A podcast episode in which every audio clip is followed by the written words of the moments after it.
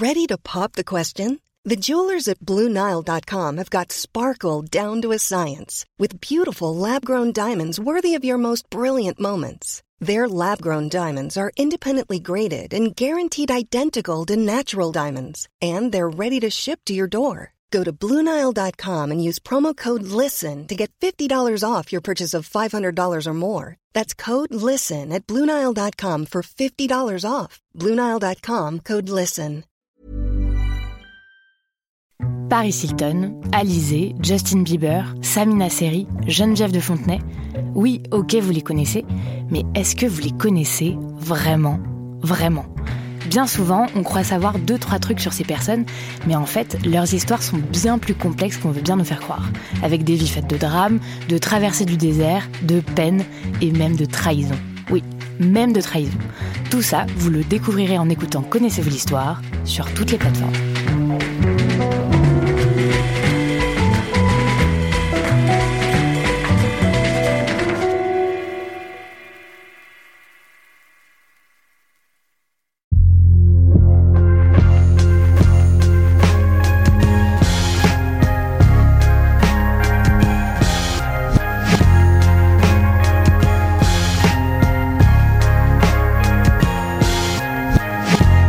Salut, c'est Thomas Rozek. Il suffit de remonter le fil des épisodes de ce podcast pour constater que régulièrement, parfois par des biais détournés, on y aborde la question de l'environnement, du climat, de l'urgence qu'il y a à sortir de l'impasse civilisationnelle vers laquelle nous nous avançons, en faisant attention, cela dit, aux angles morts qui accompagnent toujours ces réflexions. Parmi eux, le sujet très sensible de l'impact écologique du numérique, le numérique dont on ne peut pas se passer, le numérique qui permet tant de choses, notamment de fabriquer, de distribuer et d'écouter ce que vous êtes en train de faire, ce podcast. Et alors que la pression est forte sur les industries traditionnelles ou sur les grands acteurs du transport pour qu'ils améliorent leur modèle, on laisse souvent de côté le poids pourtant très concret de ces outils et de ces usages qui sont pourtant loin d'être neutre. Alors comment est-ce qu'on le mesure, ce poids? Qu'est-ce qu'il représente réellement? Comment est-ce qu'on l'allège, si tant est que ce soit possible? C'est ce qu'on va se demander avec notre épisode du jour. Bienvenue dans Programme B.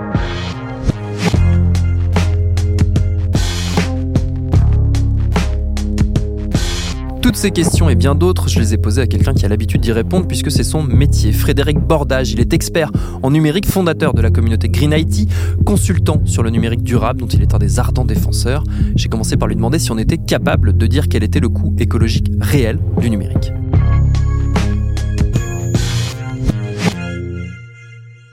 On sait très bien mesurer le coût environnemental du numérique. D'ailleurs, on a, on a publié une étude le 20, 21 octobre dernier, donc en fin d'année 2019, sur l'empreinte environnementale du numérique mondial. Donc c'est, on sait que c'est à peu près 4% euh, des émissions euh, de gaz à effet de serre anthropiques. En gros, c'est 4% de l'empreinte de l'humanité, pour faire simple. Donc on sait, on sait très bien euh, quantifier à l'échelle du numérique mondial, à l'échelle du système d'information d'une entreprise, à l'échelle d'un individu ou d'un service numérique comme prendre rendez-vous chez le médecin, trouver l'horaire d'un train. À tous les niveaux de granularité, on sait parfaitement euh, enfin parfaitement, c'est peut-être un peu exagéré, mais on, sait quantifier de façon relativement précise les, les différents impacts environnementaux. Qui ont Comment on fait pour le, pour le mesurer justement? Avec quels outils? Alors on s'appuie sur euh, la méthode euh, standard, euh, c'est un standard ISO, hein, donc c'est un standard international qui s'appelle l'analyse du cycle de vie. Et donc, c'est une, méthode de quantification d'impacts environnementaux qui, en gros, à chaque étape du cycle de vie, prenons le cas d'un smartphone par exemple, on va regarder combien ça coûte à l'environnement de fabriquer le smartphone, puis d'utiliser, puis lorsqu'il arrive en fin de vie. Donc à chacune de ces étapes de son cycle de vie, on va savoir combien il y a de contributions à l'épuisement de ressources abiotiques, donc les fameuses terres rares, minerais, etc. Combien il y a d'émissions de gaz à effet de serre qui va entraîner un réchauffement global, entraînant lui-même un dérèglement des climats, combien il y a d'eau, etc., etc. Ce qui, moi, me frappe, euh, c'est euh, le fait qu'on a l'illusion et que se perpétue l'illusion que euh, le numérique ne pollue pas, ou en tout cas pollue moins que le reste. Alors en fait, c'est lié à deux facteurs, euh, cette, cette illusion hein, du numérique éthéré euh, qui pollue pas. Euh, le premier facteur, c'est que finalement, on n'y pense pas. C'est juste pas plus compliqué que ça. on se pose pas la question de comment, comme, comment fonctionne notre smartphone. Et je suis intervenu il y a deux ans lors d'une semaine de la science dans une classe de sixième. Alors pour les élèves de sixième, ça fonctionnait, c'était magique, il y avait un côté magique et on se pose juste pas la question. Donc c'est déjà qu'il y a un défaut d'attention, on va dire, sur le sujet. La, deuxième raison qui est plus grave d'une certaine façon, c'est finalement le marketing hein, de l'industrie du numérique qui utilise sciemment des mots qui euh, les impacts environnementaux de la réalité, puisqu'on va utiliser des mots comme euh, dématérialisation, machine virtuelle, cloud, donc les nuages hein, complètement éthérés, etc. Et donc euh, ça contribue à renforcer l'idée, si toutefois on l'a en tête, que le numérique n'a pas d'impact, alors qu'en fait les impacts sont colossaux. Pire que ça, même, on, c'est construit aussi l'image du numérique comme étant vertueux quelque part pour, euh, pour l'environnement. Je pense notamment à cette euh, grande mode qui a eu un moment d'envoyer des mails avec marqué en bas euh, pour préserver la planète, n'imprimez pas ce mail. comme si justement le, mail pouvait quelque part sauver un peu la planète. Alors c'est le cas un peu paradoxal puisqu'en fait un certain nombre de personnes qui envoyaient euh, ces mails au format HTML avec une signature, donc une image hein, relativement lourde pour dire n'imprimer pas ce mail, euh, n'avaient pas conscience qu'en fait euh, le simple poids de l'image avait plus d'impact que l'ensemble du texte envoyé quoi concrètement. Donc il y a un côté un peu paradoxal où parce qu'on maîtrise mal les sources d'impact du numérique, on croit parfois que utiliser le numérique c'est mieux pour la planète, alors qu'en fait c'est souvent différent, notamment dans le débat un peu où le position qu'on a euh, souvent, le clivage entre le papier et les octets, euh, bah finalement, euh, le papier et les octets ont des impacts différents. Le numérique ou le papier, c'est juste pas les mêmes impacts, pas au même moment, donc pas aux mêmes étapes du cycle de vie, euh, et c'est pas les mêmes types d'impact. Donc les deux supports sont intéressants. il faut juste les utiliser raisonnablement, et c'est pour ça que nous on parle beaucoup de sobriété numérique, parce que finalement l'enjeu numéro un aujourd'hui, c'est d'avoir un usage raisonné, plus sobre du numérique. Est-ce que c'est seulement possible, imaginable. Je vais, je vais euh, avoir l'air ah, extrêmement pessimiste en disant ça, mais est-ce que, les, est-ce que les usages culturels sont enrayables vu la vitesse et le momentum qu'ils ont? Alors oui, tout à fait. Euh, ouais, tout à fait. En fait, le, sujet, il y, a, alors, il y a les usages multimédia qui sont un, un, cas à part, on va dire, parce que finalement, quand on regarde pourquoi on utilise le numérique, si on met de côté le fait de visionner euh, des vidéos ou d'écouter de la musique, mettons ces usages de côté, qui sont des usages particuliers. Globalement, on utilise surtout le numérique pour consulter le solde de son compte en banque, euh, euh commander un repas à distance, acheter à distance, prendre rendez-vous chez le médecin, trouver l'horaire d'un train, des usages qui sont plutôt bien définis et qui ont pas forcément beaucoup d'impact. Donc ça, on sait très bien concevoir ces usages numériques en divisant par des facteurs. Euh, il y a le fameux facteur 4 qu'on doit atteindre, hein, c'est-à-dire euh, réduire euh, notre empreinte environnementale, la diviser par 4.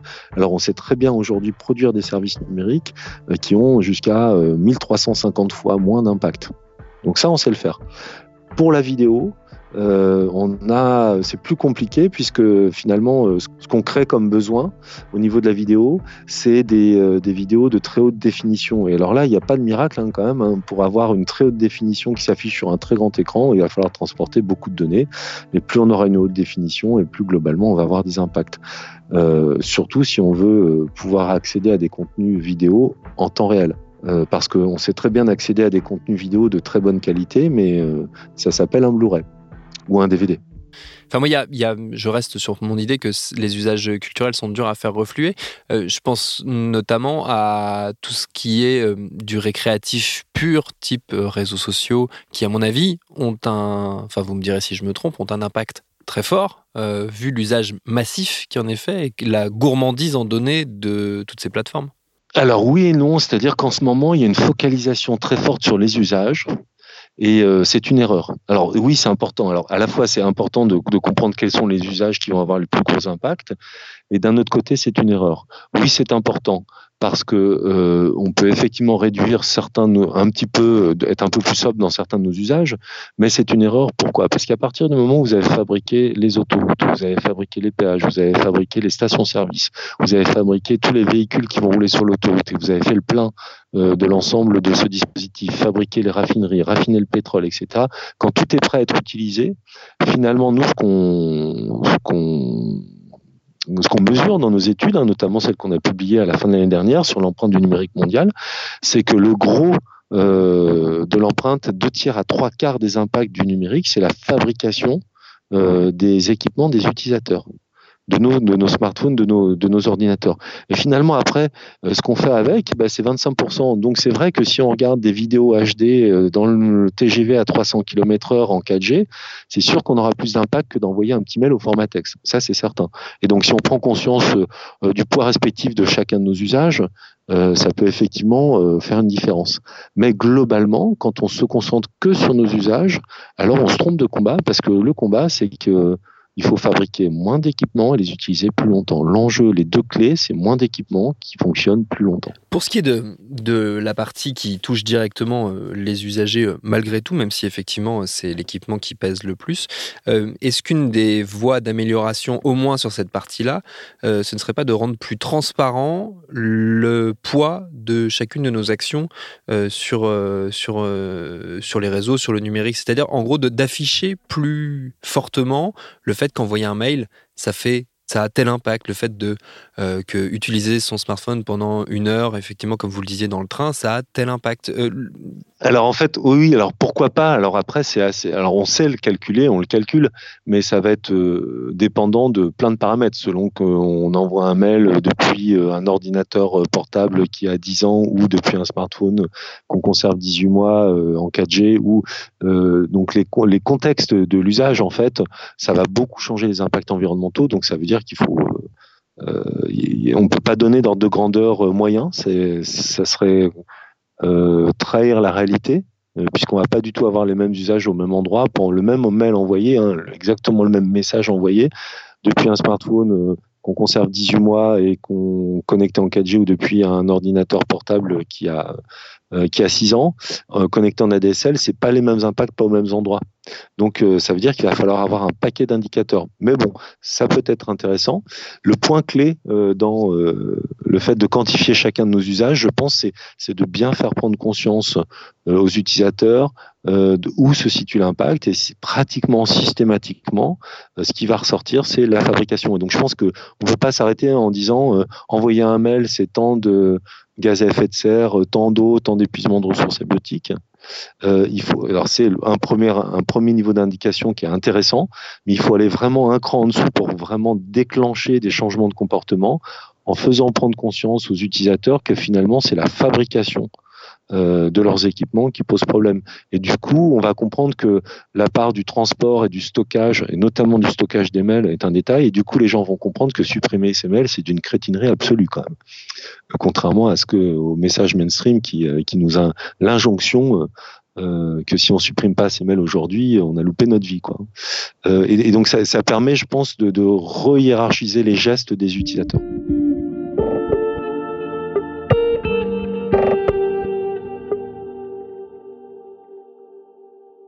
De quelle mesure les grands acteurs, les grands euh, fabricants, euh, les, grands responsables du, de l'industrie du numérique sont conscients de cette réalité et vont dans cette direction, ou n'y vont pas d'ailleurs? Aujourd'hui, il y a une, euh, chez les grands acteurs, les GAFAM, les grands fabricants, etc., euh, il y a une prise de conscience euh, de l'enjeu climatique parce qu'il y a une pression de la société civile. Notamment en France, on a des ONG ou des associations comme Alta l'obsolescence programmée, les Amis de la Terre notamment, un peu le WWF France, évidemment GreenIT.fr, hein, la communauté des acteurs du sujet. On a quelques assos qui, qui les challenge concrètement. c'est ce qui les fait bouger. et c'est donc globalement sous la pression de la société civile que ces grands acteurs commencent à s'intéresser au changement climatique. Par contre, euh, sur les autres problématiques, on n'a pas encore une prise de conscience euh, générale, donc sur l'épuisement de ressources abiotiques, euh, sur l'eau, sur l'eutrophisation, l'acidification, un certain nombre d'autres indicateurs environnementaux. la plupart en ont juste pas entendu parler, quoi, concrètement. Et donc, ce qui c'est la pression de la société civile. Aujourd'hui, ils réagissent sous la contrainte, hein, très concrètement, la pression en, termes d'image, de marque.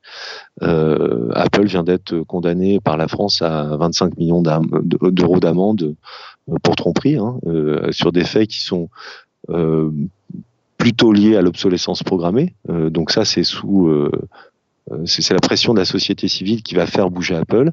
Et puis par ailleurs, il y a la, il y a la réglementation, il y a la loi qui leur impose de plus en plus de fabriquer des équipements, si on prend les fabricants, qui soient plus réparables, qui aient une durée de vie plus longue, etc., etc. Moi, je me pose la question en tant que producteur de podcast, du coût de mon travail. Comment est-ce qu'on peut le mesurer? Comment est-ce qu'on... Alors, la, seule façon de le faire de façon... Euh, la seule approche professionnelle, c'est une analyse du cycle de vie. On, donc, il faut réaliser une analyse du cycle de vie spécifique de la diffusion euh, du podcast, quoi, concrètement. Euh, c'est la seule façon d'avoir une idée précise et fiable de quels sont les impacts et quelles sont les principales sources d'impact pour pouvoir après essayer de travailler dessus à les réduire, concrètement. Concrètement, c'est, ça passe par quoi, une analyse du cycle de vie, si on rentre dans le détail? Une analyse du cycle de vie, c'est finalement à la fois simple et complexe. Euh, c'est simple quand on sait faire, mais ça fait peur aux néophytes. L'idée, c'est quoi? C'est de faire l'inventaire de l'ensemble des auditeurs, donc de leurs équipements, qui vont euh, écouter ce podcast euh, depuis un smartphone en 4G, depuis un ordinateur en ADSL, etc., etc. Donc on fait la liste de tous les équipements. On regarde les moyens de diffusion de votre côté, donc les serveurs qui vont diffuser le flux podcasté. on regarde la connexion réseau au milieu et en fonction de cet inventaire, on va y associer des impacts liés à la fabrication et à l'utilisation des équipements.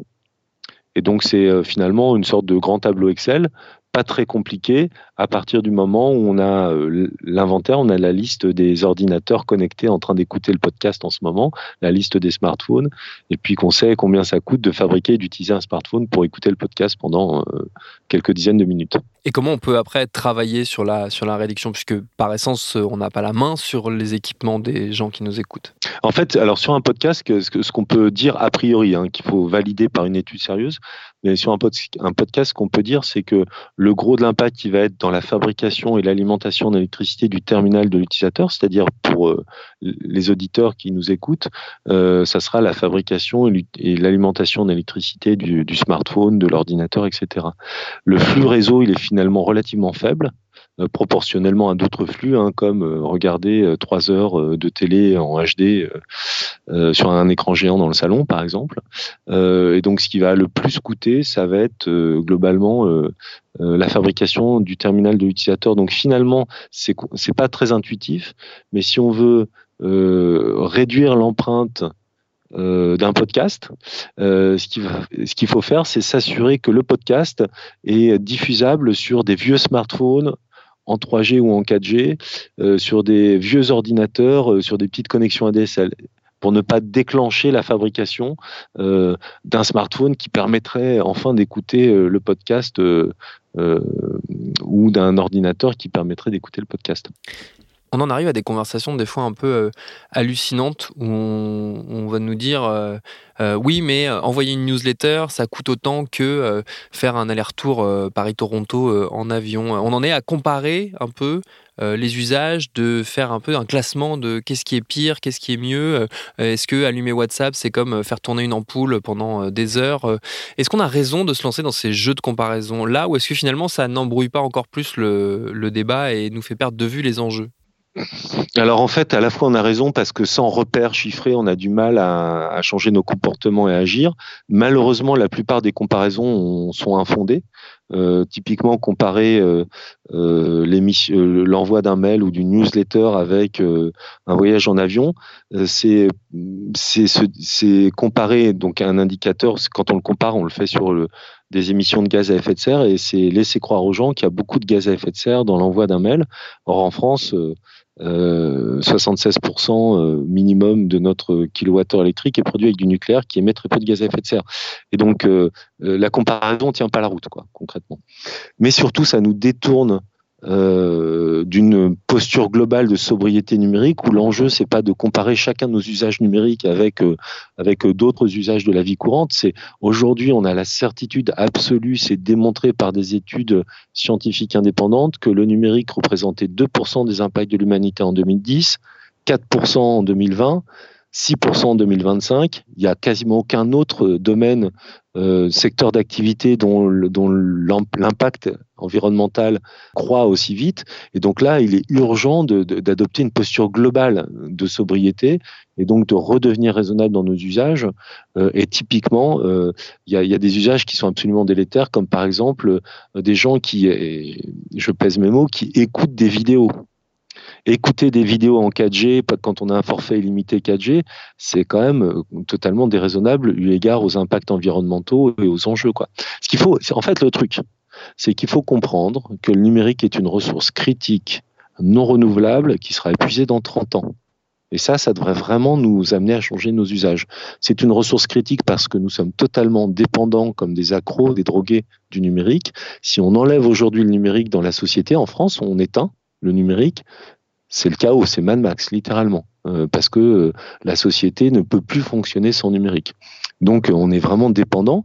C'est critique parce que c'est une ressource qui nous permet aussi de relever les grands défis du XXIe siècle, le changement climatique, l'écoulement de la biodiversité, de, de, de penser de construire un monde différent. Euh, c'est une ressource non renouvelable parce qu'on la fabrique avec des minerais qui seront épuisés dans 30 ans et donc on a, un mur, on a une frontière temporelle à 30 ans. Et donc on devrait tous aujourd'hui faire des choix euh, de sobriété numérique et se poser des questions sociétales, littéralement. Qu'est-ce qu'on souhaite faire avec le numérique? Est-ce qu'on souhaite relever les grands défis du 21e siècle? Est-ce qu'on souhaite pouvoir se soigner, passer un IRM par exemple? Ou est-ce qu'on souhaite pouvoir euh, changer euh, l'écran géant qu'on a dans le salon pour passer de 4K à 8K puis à 16K pour pouvoir à chaque nouvelle Coupe du Monde de football, j'ai rien contre le foot hein, en particulier, ou chaque euh, Jeux Olympiques ou je ne sais quoi, regarder une image toujours meilleure définition, toujours plus grande. On doit aujourd'hui, c'est une ressource critique qui est en quantité limitée, le numérique, et on devrait se poser la question euh, euh, pourquoi j'ai envie d'utiliser le numérique?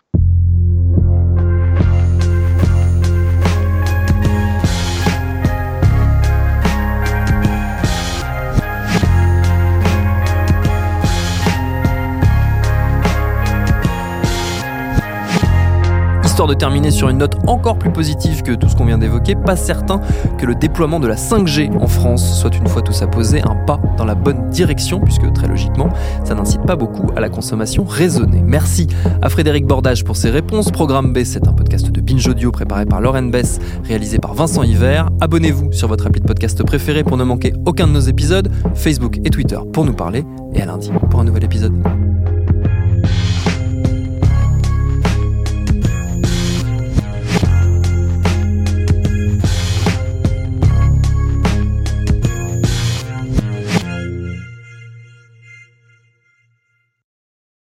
Salut, je m'appelle Camille Test, je suis journaliste et prof de yoga et j'anime Encore Heureux, un podcast sur la santé mentale.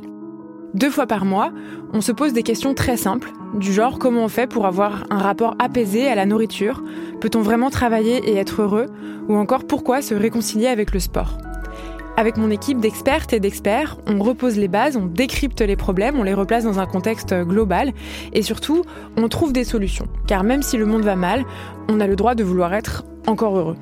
Encore heureux, c'est un podcast de Binge Audio, déjà disponible sur votre appli de podcast habituel.